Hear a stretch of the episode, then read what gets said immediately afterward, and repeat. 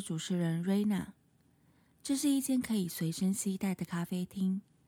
在这间咖啡厅里，你可以听到每个人真实在面对人生及生活时的心声。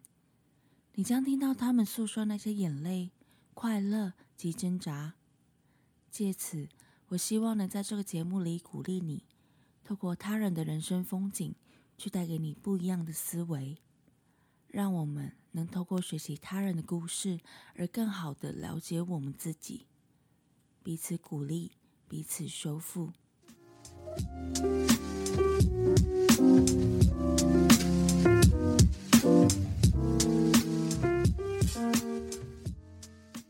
嗨，你今天好吗？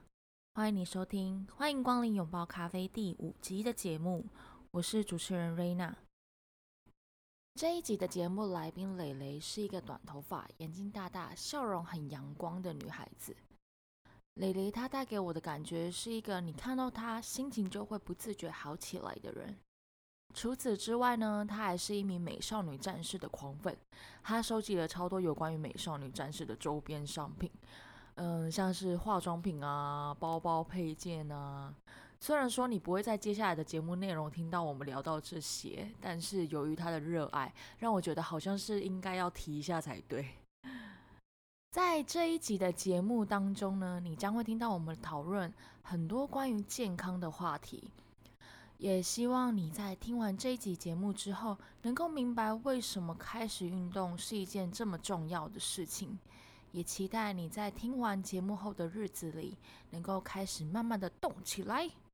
无论是一天五分钟啊、十分钟，甚至半个小时，甚至更长都好。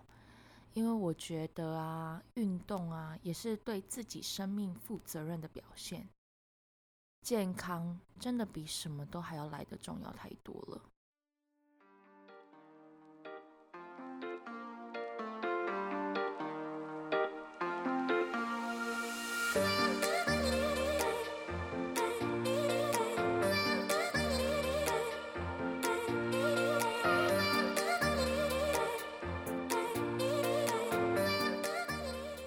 今天很开心呢，能够邀请到蕾蕾来到我的节目。那蕾蕾呢，她是一位目前是担任健身的工作，健身教练的工作。那另外她还有另外工作是所谓的芳疗师，正在呃进同时进行当中。那今天就很开心邀请她来到我的节目。那想请蕾蕾先自我介绍一下，跟大家介绍一下她自己。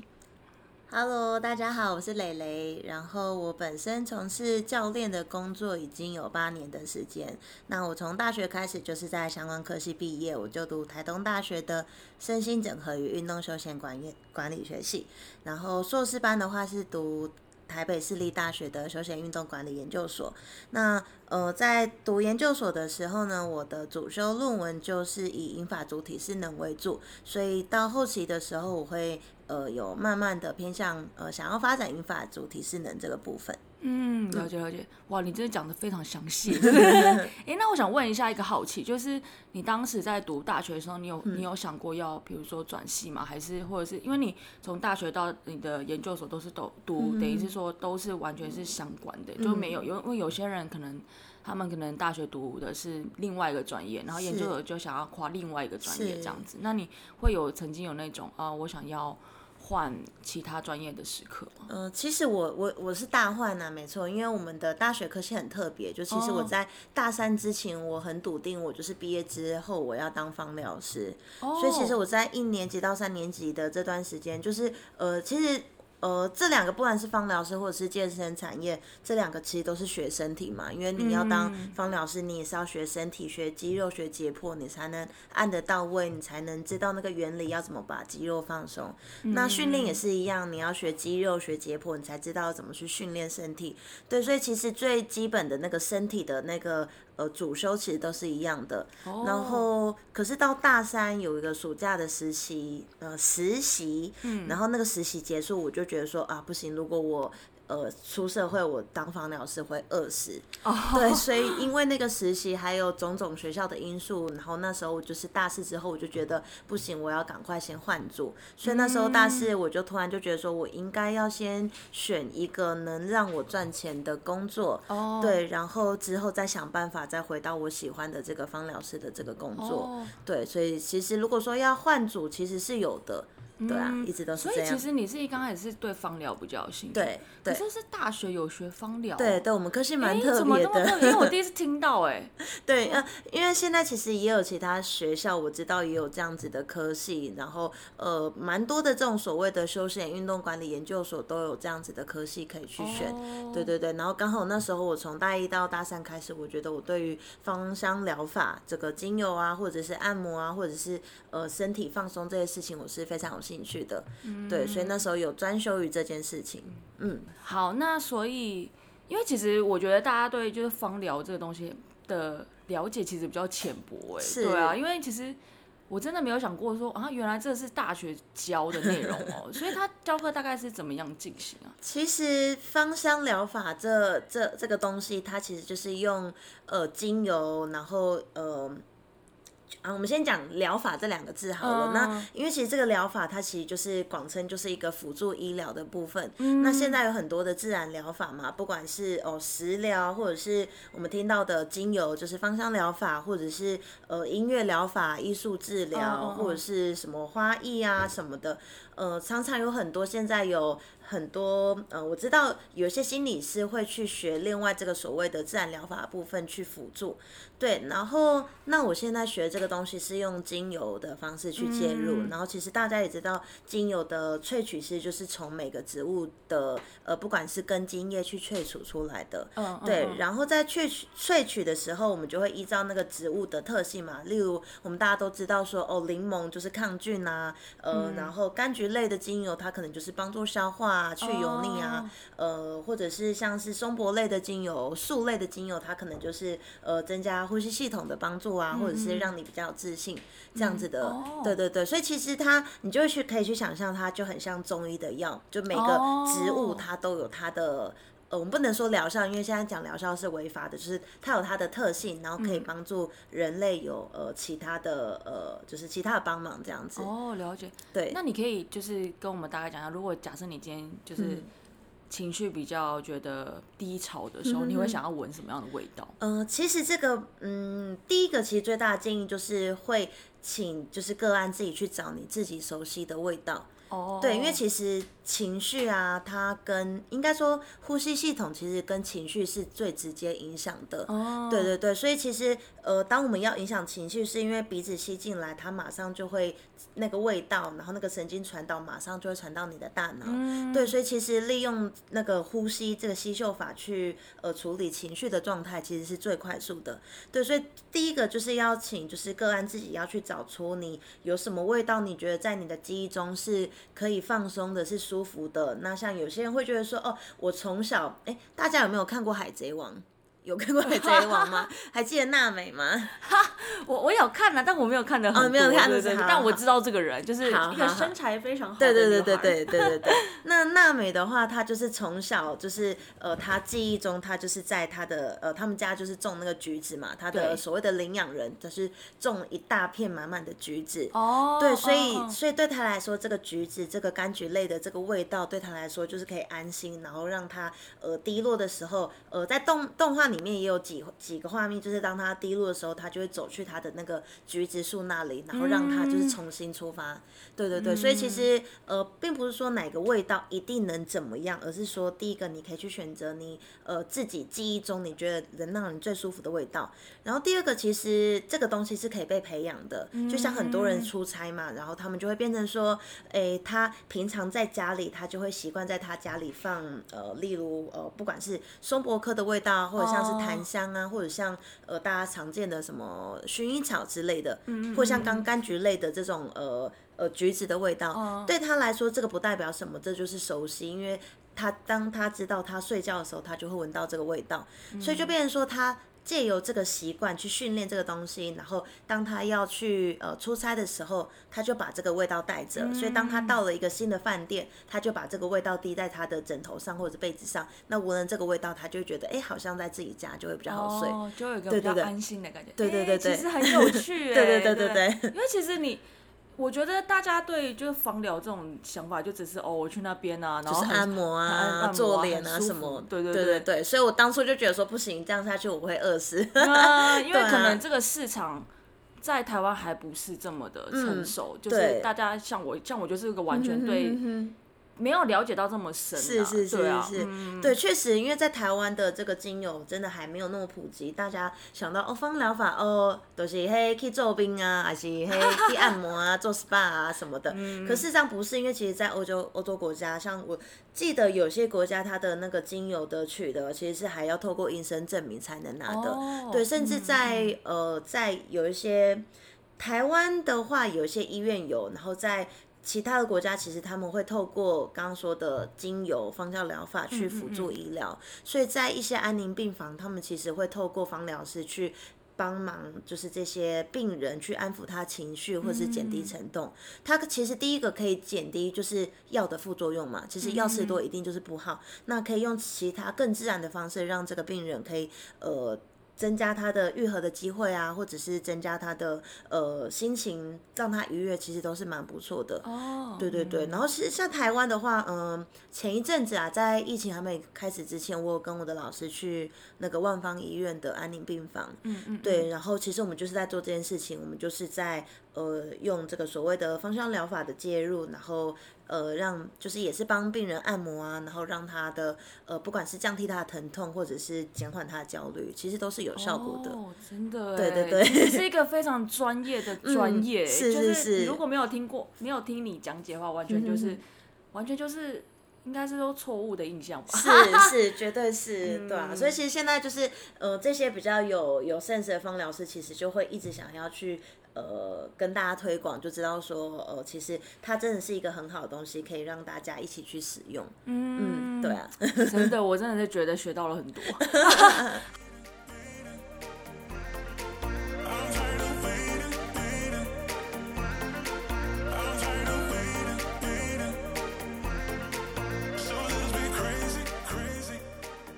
那除了芳疗这一块，那你因为你自己从事健身行业很久了嘛？那其实像。最近就是这几年，就是健身的行业就是蓬勃的发展。是，那可能也有些人他想说，哎，我也想要成为一个健身教练。那你你你，如果要成为一个健身教练的话，他最低的，就是一刚开始的时候，他要做些什么？嗯，我觉得健身教练这件事情，它可以分很多个面向。如果他只是要训练肌肉而已的话，其实他。老实说不会太难，你就是把自己训练好。那嗯，大家都知道就是熟能生巧嘛，你一个动作就训练一百次，然后你自己有心得，其实就可以教。可是难就是难在于说，嗯，身体它其实又是一个很很活的东西。嗯，虽然说解剖学上面讲的肌肉的线条是起始点是哪里到哪里，可事实上每个人身体长得又不太一样。对对对。对对对，所以当然一开始最最初一定要学的就是身体的解剖。学嘛，就是身体概念要非常的完善。嗯嗯。那再来的话，就看你要专业到哪个哪种程度。就是如果你只是想要帮帮一般人，就是教导他怎么运动的话，那其实就多练习其实就可以了。可是如果你真的想要更做更足的训练，其实就是呃所谓的证照啊，就是台湾证照或者是呃。呃，世界就是呃，国外的证照也是一定要拿去的，对。然后当然这些证照它就只是一个入门，就是确保你说呃你有这个能力，可是你到底会不会教，可能又是另外一件事情。对对对。对对对，所以我觉得现在的健身市场也有一点点混乱，我老实这么说，因为我自己觉得，嗯，像我们自己是本科系出来，那我们可能从以前是受过这样的训练，然后读过这样子的书，然后一路出来，好，然后当健身教练。可现在其实市场很多就是刚所谓的哦，我好像就是自己当兴趣，嗯，对，然后就是呃呃去。呃健身房哦自己动了五年五五六年，觉得哎我好像可以教人了，然后就就开始收费，然后变成是他们收费可能也不会收的呃在我们所谓的公定价钱，对，然后就会变成是哎那这样子的人出来，好像我们自己是觉得又有点打坏行情，可是好像又嗯不晓得该怎么办，哦对啊对啊，所以我觉得呃。当教练就是看你要成为怎么样的教练啦，就是可能你要达到哪个哪一个 level，那就变成是你自己的专业背景一定要不断进修，因为身体就跟医学一样嘛，医学每天的知识就是会有不同的期刊在改变，然后身体的知识也是这个样子。嗯，对啊，对啊。那你可以给我们分享，因为因为我想说。呃，可能有很多人他想要去上教练课，但他可能就没有一个概念，说教练课内容到底在上些什么，或者是他为什么收费要收到这么高？这样，那你可以跟我们分享一下吗？嗯，确实，我觉得。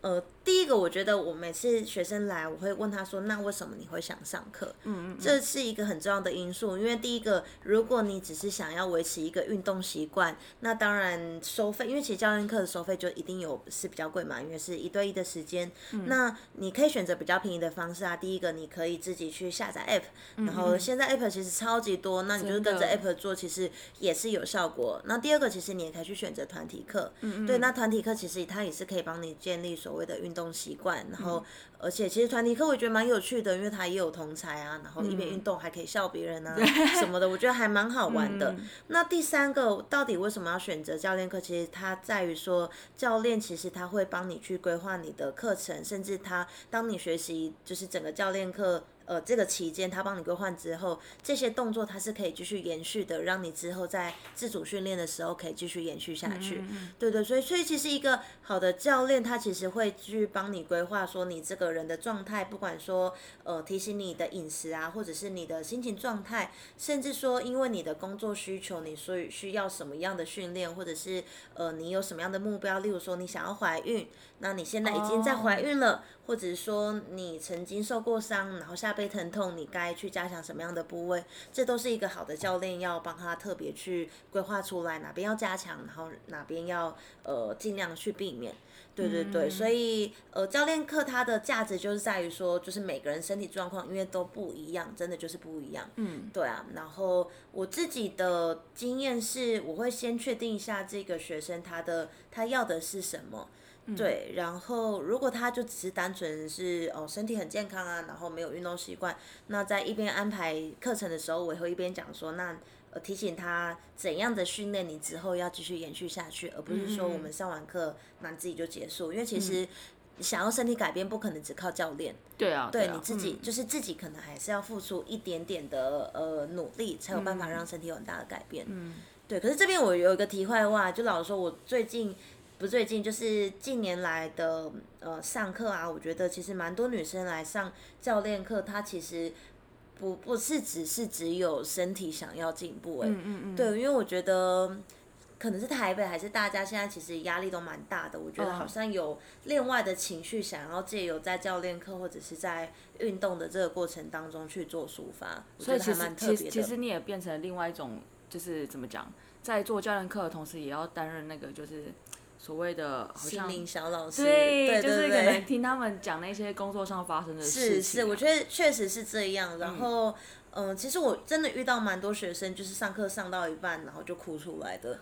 对，就是对对对，其实遇到蛮多。然后我觉得可能也刚好我的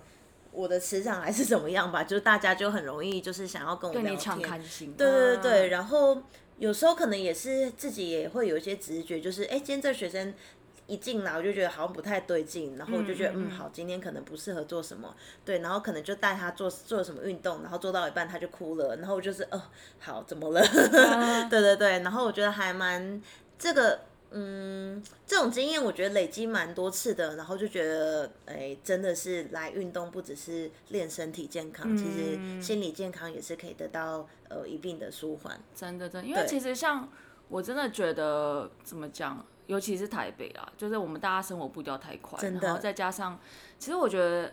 很难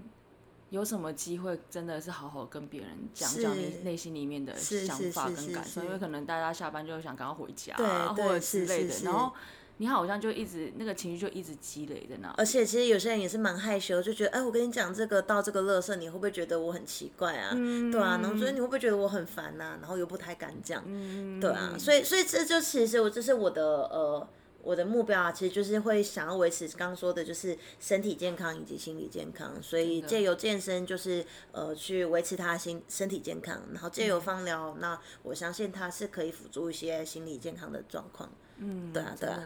啊，很棒哎。那你可不可以跟我分享几个，就是你在上课过程当中，或者在当教练的这段时间发生一些有趣，或者是你觉得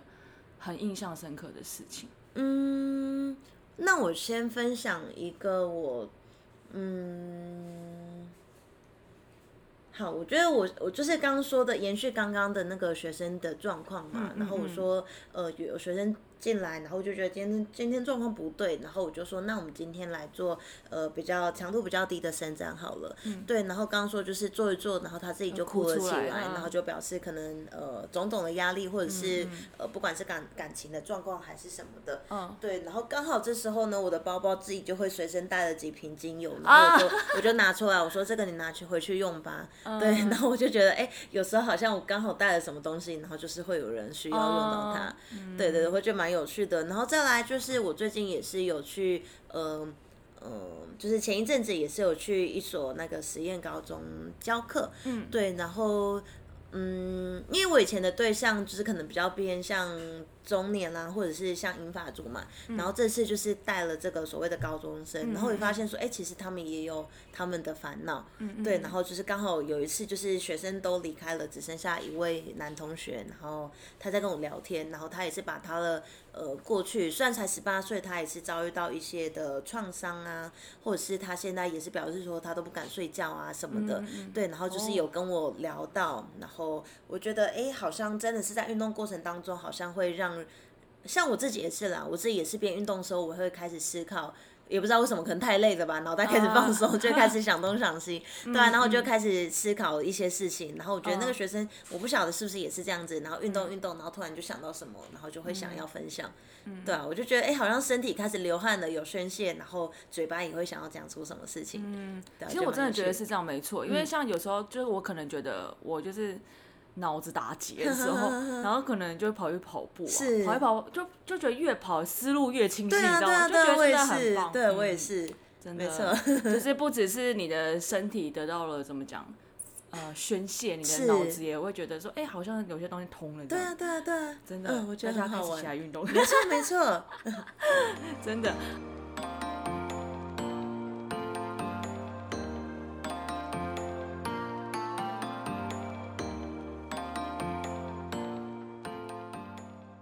好，那其实像我跟蕾蕾就是会认识，也是因为我之前参加了你的一个算是 workshop，也不是这样讲，因为就是一个简单的户外户外体育课啦，就是好玩，大家揪一揪这样。嗯，其实我是觉得，就像你讲，团体课有时候像这种团体课是蛮有趣，很好玩，就笑别人呐。没有，其实是都是教练在笑学生，不敢 不敢讲出来，没有啦。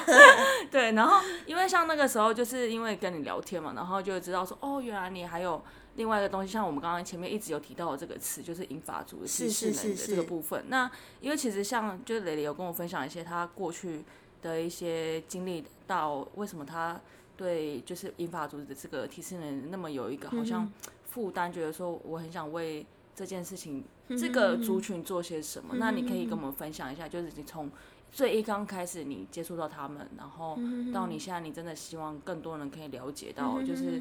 运动啊，真的是。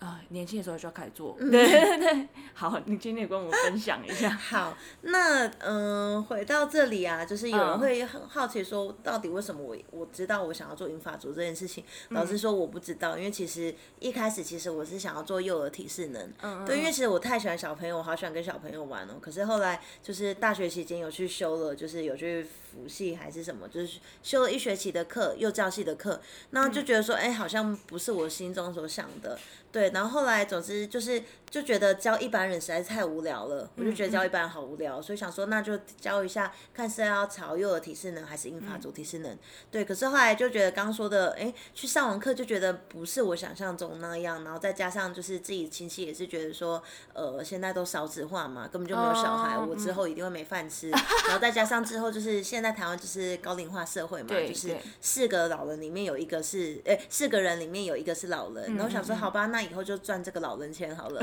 对，所以一开始其实是很很，这叫势利吗，就是很很明确，就是说好，我就是觉得老人比较有钱。嗯，确实啊，现在社会真的是老人比较有钱，所以我就觉得说好，我就是要去赚这个老人钱。可是后来慢慢的就是随着在呃硕士班，就是担任从助教开始啊，担任讲师，然后其实会慢慢被这些呃爷爷奶奶所感动。然后就觉得好像真的可以为这些爷爷奶奶做些什么事情，然后因为就看他们，像我们课程就是我们在硕班，我们老师开的课程就是可能早上七点八点的课，对，然后就听到什么从，因为我们学校在天母，然后就听到什么爷爷奶奶就是大老远从哪边啊，就是很很远的地方，然后自己对自己坐着公车啊，然后花好久的时间，然后来上一堂课，然后就走，然后就想说天哪，我八十岁如果能这样的话，我实在是也很棒。真的，对对对，对呀，还可以行动自如。对呀，对呀，对呀，所以我就觉得一开始真的是被这些爷爷奶奶所感动，然后直到我论文交出去那一刹那，我就想说，哈，太好了，我一定要做些什么事情来回馈一下社会。所以那时候只是灵机一动，想说，好，那我想要做些什么事情来回馈社会。然后就想一下说，反正我的论文也是写英法族嘛，然后我想说，而且因为我其实对于呃这些弱势的族群或者像是原住民的议题，我是呃非常有兴趣的，所以我想说，好，那我现在的目标，我就想要针对这些部落的英法族去做一个公益教学，然后我就是在我的脸书上面发个文说，哎，我想要做一个英法族教学，有没有人有有兴趣啊？对，我想说就是我就试试看水温嘛，殊不知啪啪啪啪啪就有超多人说有兴趣，有兴趣，有兴趣，那我心想说，哇，这现。在就是台湾年轻人其实也是非常有爱心，只是不晓得该怎么做。对对对对对。然后后来我就觉得，哎，好像真的有人想要跟我做一样的事情。然后我就开始问一下我的指导教授，该也不指导教授，就是问学校老师，问说有什么意见可以怎么做。然后我们开始拉赞助，然后开始呃做一些嗯，不管是。跟社工就是各个部落或者各个地区的社工啊，像其实现在有很多这样的公益团体嘛，像是什么一粒麦基金会，或像是呃呃，就是几个这些公益组织，他们都有针对这些英法族去做呃一些一些关注，对，然后就是有跟他们接洽，然后他们就是有提供我们管道，所以就是跟一些可以合作的。部落去做咨询，然后就开始安排，就是说从。呃，我们那天就是为期一个礼拜，然后我们真的包一台车，然后从高雄出发，然后每个地方真的是深山到不行，就是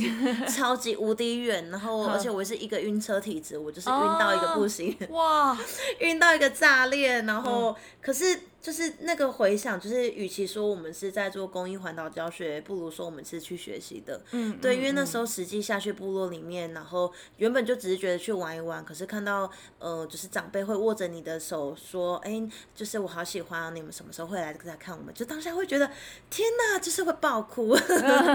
对啊，而且刚好就是那时候去的伙伴里面，每个都非常感性，然后真是轮流去哭哎。对啊，然后像有一次我们是去那个门诺医院的，也是是失智。病房，对，所以里面就是也是很多失智老人嘛。然后，呃，那时候我是总招，所以总招的工作通常就是开头跟结尾都要说说话。然后那时候开头结束结束之后，我就开始在场下，然后就可能就是寻一下看哪边需要帮助，然后就是看着就是伙伴跟那个老人的互动啊，或者是看老人的那个很开心笑的表情，当下真的忍不住哎，然后就真的是要走去厕所，然后我走去厕所就发现就是有其他的伙伴从厕所走出来，大家都要去。整理情绪，就是因为，因为其实我觉得，不管是老师啊，或者是健身教练，他们其实会有一个一个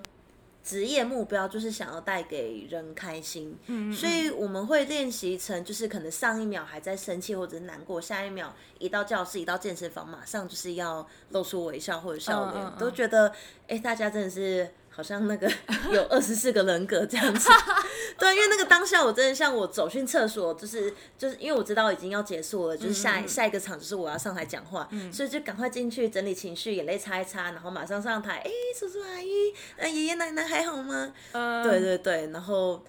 嗯，其实直到现在，就是那个那个回那个那个感动还是会在心里啊。就是现在回想起，还是会想再做这件事情，只是想说有没有再用其他的方式，可以有更多人响应，或者是有其他的方式可以让这件事情可以继续。嗯，对啊，对啊，因为真的是，嗯嗯，虽然说真的有太多需要帮助的人，可是实际到部落里面才知道说，哦，所谓的城乡差异，或者是呃这些。呃，资源的分配是多么的不平均，真的，真的。因为其实我觉得应该是说，像我之前也有搭便车环 岛，那其实就是会觉得说，呃，很多时候你真的没有走出去，你根本就不会知道其他的人生活的样子是怎么样。就是你透过你远远，你透过只透过你的想象是远远不够的，就是你只是会就哦，大概就是那样吧，或者是你可能有些资讯是只能透过比如说哦电视里面啊去做一个吸收，但是。嗯，怎么样真实也不会比你，就是你真的亲眼看到或者到那个环境，嗯，对，对啊，真的，哎，真的好感动。其实我觉得当时的那，你说走，虽然说只有七天，但是那个就成等于是说在你心中种下了一个很很深的种子。对啊，对啊，没错。嗯，所以现在就是有一个。嗯，算是报复，想要想要对，想要希望这件这件事可以让更多人知道。那你们其实我前阵子有看到你有时候会去你们的那个小的团队，还是有在开会嘛？嗯，对对对。那你们最近有做一些什么样的规划吗？哦，其实我们团队就是我们我们这团队其实还蛮特别，就是里面有专项的教练，然后像我是英法族的教练，然后还有呃一位是健力选手，然后以及一位是物理治疗师。嗯，那所以目前其实依照我们那个团队的规划，我们会想要做蛮多特别的呃发展，可是现在就是还是一直在筹备中。就像我可能想要去接有没有其他的英法组的案子可以做，那以整个团队来说，想要去接。一些企划的案子去执行，对，可是呃，然后另外一个比较针对球队或者是球员的，呃呃，这个教练他会比较想要针对比较呃基层的球队去做他们的呃训练，对对对，所以这个我就觉得有点太广了，可是就是大家还是会有共识，想要一起努力这样子。嗯嗯，那你有没有一个就是大概一个蓝图，想说就是未来的你们这个团队希望朝什么样的方式发展？嗯，这刚好就是昨天也是有跟我们伙伴在聊，然后我觉得，嗯，就是大家都会有一定的理想，就是想要去落实我们的这个专业的部分嘛。然后像，嗯，像我的部分，我当然就是想一直推广说，呃。有运动就是可以预防你的身体的疼痛，对，我就想一直想要落实这件事情，然后并且去呃增加你的健康的身体的的年纪，对，因为其实不是说像现在科技发达，不是说你增加寿命到一百岁就一定很好，对对，就是你应该是要增加健康的生命，增加到一百岁才是好的。所以其实以国人现在的呃那个数据会跟我们说，其实我们现在国人的呃健像女生可能会。呃，平均寿命可能会到八十六岁、八十八岁，对。可是平均的卧床年纪是卧卧床的时间会有八年的时间，六到八年。所以这样推算来说，可能我们现在女生这个年代，我们可能八十岁会开始卧床，然后会卧床到八十八岁。那我就会觉得说，那这件事情其实会比较可惜，因为这八年的时间你什么事情都不能做，然后你的身心会非常的疲惫，因为你身体。呃，状况不好，你也不能出去，你就是卧床嘛，就是不能不能行走。对。然后你的心里一定也会觉得说，非常的呃嗯低迷。对啊，会觉得很失落。那。对于政政府的话，在于这个卧床，他们会有呃需要很多的资金，或者是我们的健保也需要用到很多资源。那对于照顾这个家人来说，就是家人其实也是一个负担。对，所以其实一直学习到这样子的观念，我们会觉得，如果能推动这个运动，然后不管在年轻的时候开始运动，或者是就算你老了开始运动，其实还是有效。就是运动不嫌晚，这观念是非常重要的。对对对。然后我觉得整个团队的目标就。就是想要推动这个所谓的健康吧，不管是球员的健康，因为其实大家也知道说，台湾对于呃球员或者是选手，应该说选手，台湾对于选手的训练其实还没有那么的进步。对，然后可能还会用一些比较没有那么正确的方式，可这种训练方式其实有时候会去伤害身体，对伤害这个这个选手的身体，甚至就是减低他可以就是比赛他的就是这个选手的年纪。对对对，所以不管是从哪个角度来说，我们都希望以这个健康为出发点，不管是运动在一般人，或者是所谓的运动员，或者是呃我们的乐龄族群、英法族族群，都是要以。用健康，然后哎，用运动让身体维持更健康的方式，对啊。因为其实应该就是说，我们就是大家都知道所谓的预防胜于治治疗，是啊。对，所以呢，就是我觉得大家可能很多人现在就是想说，哎，好懒哦，就不想动啊。可是我们没有想到后面那一块，就是在后面我们可能要面临的是，如果你现在不赶快开始保养的话，你可能以后。会付出更多，对，以后付出更多，呃，钱，对对 对，对，就像你，我们刚刚还没有开始呃聊之前，然后我听你跟呃梨子的聊天嘛，梨子是另外一个朋友，然后呢，你们就会讲讲到说，其实大家对于就是呃，应该是说所谓可能退休的生活啊，或者是老人啊，或者就像你们刚刚有讲到所谓的，因为我可能因为文文化的关系，所以其实像。呃，在台湾的老人，他们可能到了某个年纪之后，他们可能就会觉得说自己没有用啊，什么之类。你可以跟我多分享一些这个部分吗？嗯我觉得这真的是可能因为文化差异，或者是呃怎么样的因素。我觉得好像目前看到的台湾的嗯。长辈好像退休之后，他们没有一个目标，然后他们就会，呃，好像整个整个心理状态就会变成比较低迷一点，然后呃，没有会不会想要让为自己做更多的事情。可是像我之前可能也有去荷兰一趟，或者是呃出国，可能去看看外面他们到底老人到底是怎么做的，会发现其实他们自己会。呃，有听听就是其他专家分享说，他们其实老人们自己会组成一个，在一个社区，就是到在一个嗯，对他们就会组成一个社区，然后他们其实互相会有一个嗯。互助合作的方式，嗯就他们可能会生活在附近，然后大家就轮流煮饭，然后今天谁煮，明天谁煮，然后轮到你的时候，其实过了很久才会轮到你，所以就是压，对对对，所以压力也不会很大，或者是大家可以一起买一台车，然后就是轮流一起用，费用大家一起摊，然后有事情大家一起照顾，所以不会像台湾好像就是说哦，我一定要依赖家人，或者是一定要依赖别人，或者是一定要依赖小孩。对，然后我觉得这个事情还蛮冲击的，就觉得，哎，真的啊，就是大家不就是自己要照顾好自己吗？为什么要造成别人的负担？不是啦，为什么？为什么就是不能好好的照顾自己？对啊，然后我觉得应该说那个所谓养儿防老的观念有点太根深蒂固。对，这个东西应该要去做一个改变。是是是，而不是一直去呃，嗯，对啊，造成太多无谓的负担。我觉得大家。当然，就是呃关心呐，或者是该有的该有的帮忙是一定要帮。可是如果你能照顾好自己，为什么不先从照顾好自己做起？真的，真的，对呀，嗯，自己就应该怎么讲？我觉得像好，而且应该说，我觉得另外一个更实际的，我觉得像可能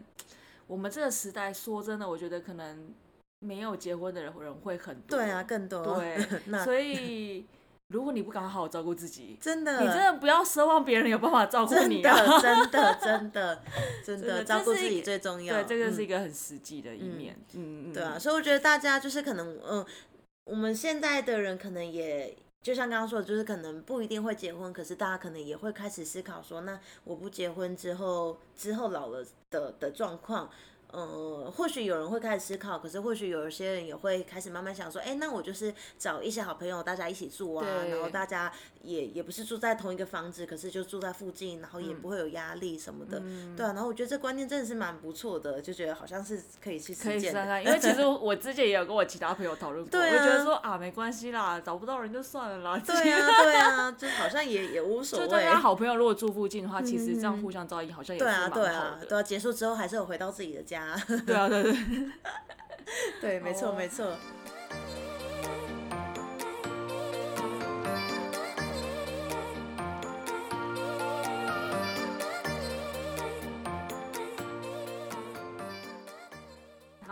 我想要再请你跟我们就是分享一下，那因为其实我还蛮喜欢，就是他跟问就是大家一些，比如说在你的生活当中，或者在你的人生当中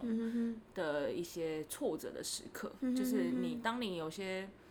嗯挫折的时刻的时候，你是怎么样面对的？譬如说像你的，你现你应该跟我差不多年纪吧，就是你我们七年级后段，对对对对。那你觉得像到了你现在这个年纪啊，就是你这样往回看，你就是可能。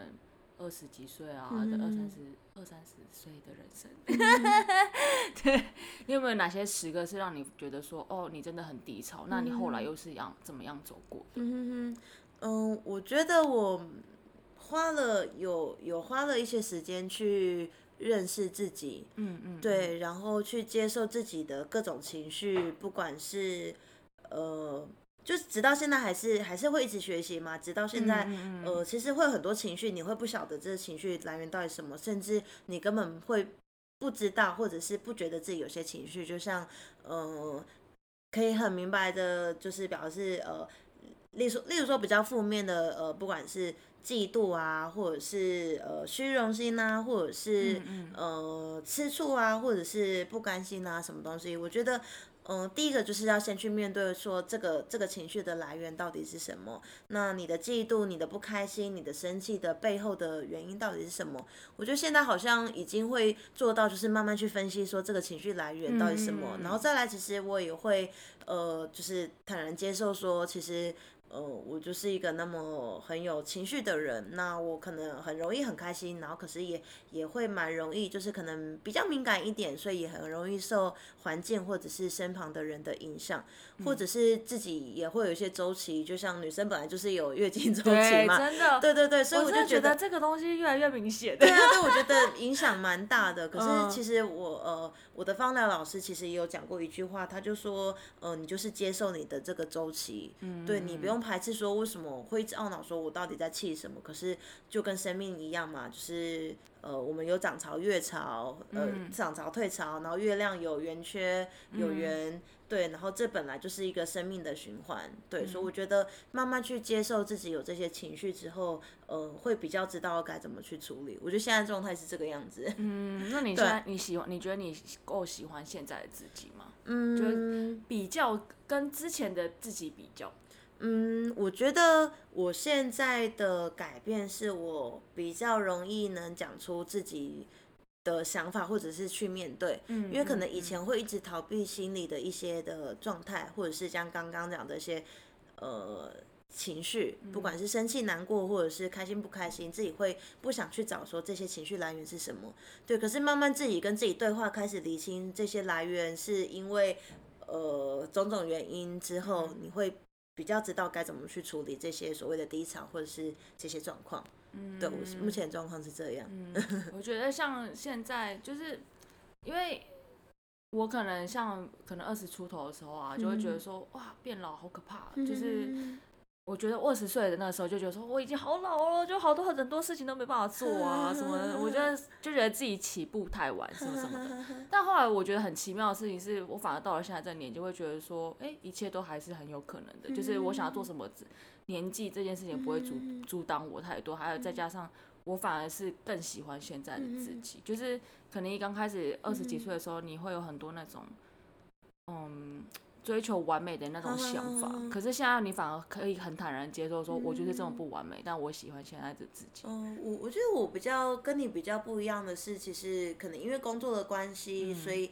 一开始可能大学毕业之后，我会我一直希望我自己年纪大一点，因为我们工作关系其实啊，因为我们是专业人士嘛，所以。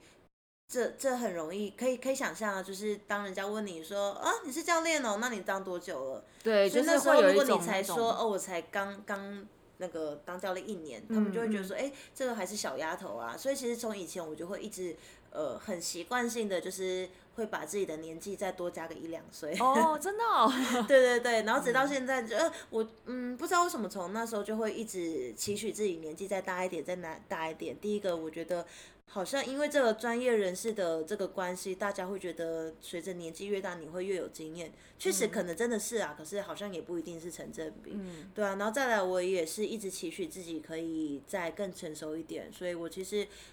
嗯，以前好像比较没有焦虑过年纪大这件事情，反而是嗯期待自己可以因为年纪在增长，然后让自己更有经验这样子。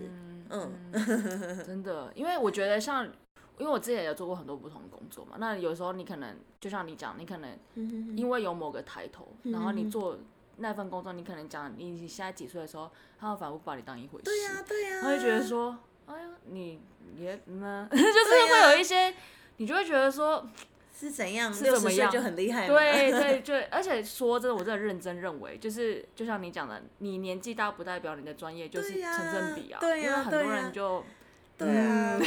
对啊，就觉得哎、那时候是真的蛮不服气的，就是为什么拼，就是好歹我也是那个专业专业背景这样出来，为什嗯么只拼那个好，我只出社会一年，然后就是被看不起，所以那时候就会觉得有这股这股记忆，就是直到现在我还是非常有印象。嗯，因为我觉得像台，我觉得应该是这也是一个文化的差异，嗯。就是我那时候在，我有去澳洲打工度假过嘛，然后那时候我我们有一间店的那个 manager，他那个时候才十九岁、二十岁而已，然后哦，可是因为他其实这个妹妹，她对你她她年纪上来讲是个妹妹，可是那个妹妹就很认真，她那边真的做了很久，对啊，所以你怎么可以这样子，就是是。用年纪去评量，，而且台湾好像真的很难，没错，嗯。而且像他的前一个那个 manager 可能快四十岁，可是他就是一个很烂的人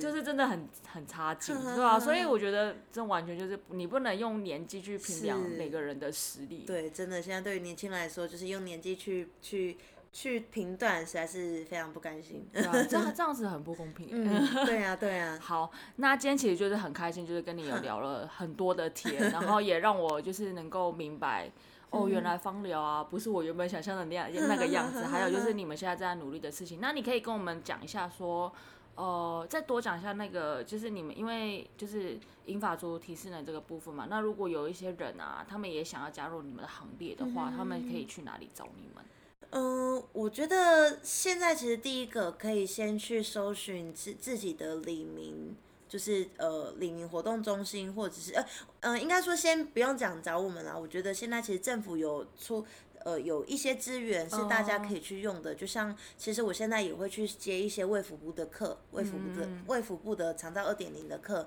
那他就会安排讲师去每一个可能大安区啊、松山区啊，或者新一区的的每个小的里，对，然后他们都有里民活动中心嘛，然后我们就会安他呃，就是政府就安排讲师去那里，就是帮这些长辈们上课。那可能上课是真的有去训练活动身体啊，训练肌力啊，训练柔软度啊，或者是去上一些卫教的课程，然后去提醒长辈说啊，那为什么要运动啊？就是要增加他的运动。运动动机，嗯，对对对对，所以其实可以先从自己的领民服务处去找，就是其实政府有在注意这件事情，可是现在可能还没有推的那么那么好，对对，所以其实我也是希望，如果呃本身是台北市的，就是家里有长辈啊，或者是呃，如果你真的是有一些时间的话，其实也是可以去看一下政府的资源，是、是蛮足够的，我自己是这么觉得，嗯，对啊，直接去李明呃活动中心心，对对对，说有没有这样的需对，要，或者是去像有一些，这也是小插曲，就是有时候我在带的时候，就是也也会感受到那个各个里的那个那个文化也不太一样。像哦，对，像有些里，我就是在他们的那个里长的办公室上课。哦对，然后像有些里，他们就是他那个那个地方就会很像，会很像那个在庙里面，他们就是那个李明的哦。聚会所是在一个庙里面，哦对对对，所以就觉得蛮有趣的，哎，就觉得哎，真的是在地的文化，就是他们是在地的老人，就是已经八十岁的老伯伯，他们是要怎么样去交流啊，然后或者他们要怎么去交朋友啊，，OK，就觉得蛮有趣的。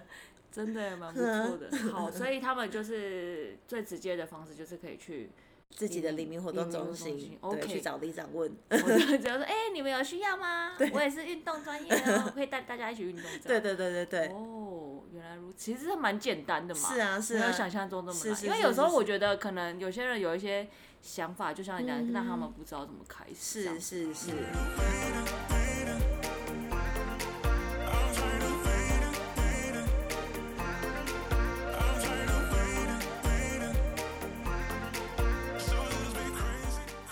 好的，那就今天很谢谢你来跟我们分享这些。那最后最后，我想要问一个就是问题，就是是你觉得啊，成功的定义是什么？嗯，我觉得就是对得起自己耶。嗯，对，我觉得，